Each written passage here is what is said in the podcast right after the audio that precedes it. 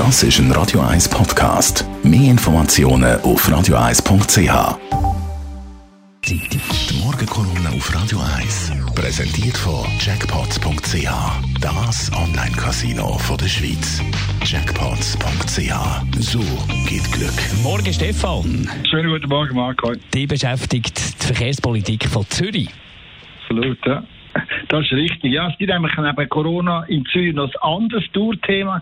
Auch heiß debattiert. Es geht um den Verkehr, äh, wie du gesagt hast. Und da gibt es in der Stadt Zürich einen, der den Ton angeht. Das ist der alternative Richard Wolf. Er ist einer, der radikal ist und mit seinen Ideen immer wieder aneckt. Für das Gewerbe oder für Firmen, die Arbeitsplätze schaffen, hat er wenig bis nichts übrig. Aber dass er auch noch ein Flair zum Tricksen hat, das habe ich nicht gewusst, zumindest nicht bis vor ein paar Tagen. Das zeigt sich schön an der Verkehrsachse, wo von der Goldküste am See entlang zum Bellevue führt.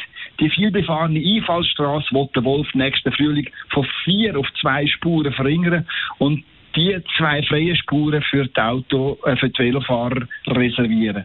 Um Stimmung für sein Projekt zu machen, erzählt er überall die Spurverringerung, die schaffe überhaupt kein größere Problem. Das würden zwei Studien belegen, die er in Auftrag gegeben hätte. Nur seine Studie, die die Spurverringerung als problemlos sollen taxieren die hat der Wolf leider unter Verschluss gehalten. Warum? Das weiß ich jetzt seit ein paar Tagen. Die Studien zeigen nämlich genau das Gegenteil von dem, was der Wolf der Öffentlichkeit erzählt hat. Sie zeigen, was jeder vernünftige Mensch vermutet, dass eine Spurhalbierung auf einer zentralen Einfallstraße zu größeren Stauproblemen führt. Und das und dazu zu starkem Ausweichverkehr im Seefeldquartier.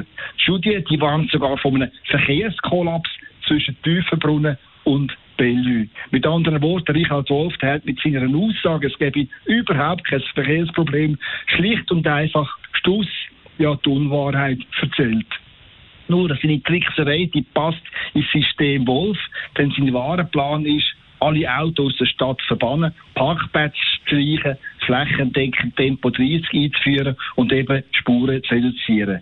Weil der Stadtrat Wolf von einem Seldwyla Zürich träumt, einer beschaulichen Kleinstadt, wo die Brunnen plätschern, wo es nur noch Genossenschaftswohnungen gibt, wo alle zu Fuß oder mit dem Velo unterwegs sind, dass es aber auch noch Leute gibt, die zum Geld verdienen halt das Auto brauchen, das interessiert den Linkspolitiker nicht, nicht im geringsten. Und was noch schlimmer ist, es gibt im Stadtrat von Zürich niemand, der den passionierten Autohasser auch noch stoppen will. Stefan Barmettler, Chefredakteur von der Handelszeitung. Das ist seine Meinung, seine Kolumnen zum Nachlesen gibt es auf radio1.ch. Die Morgenkolumne auf Radio 1.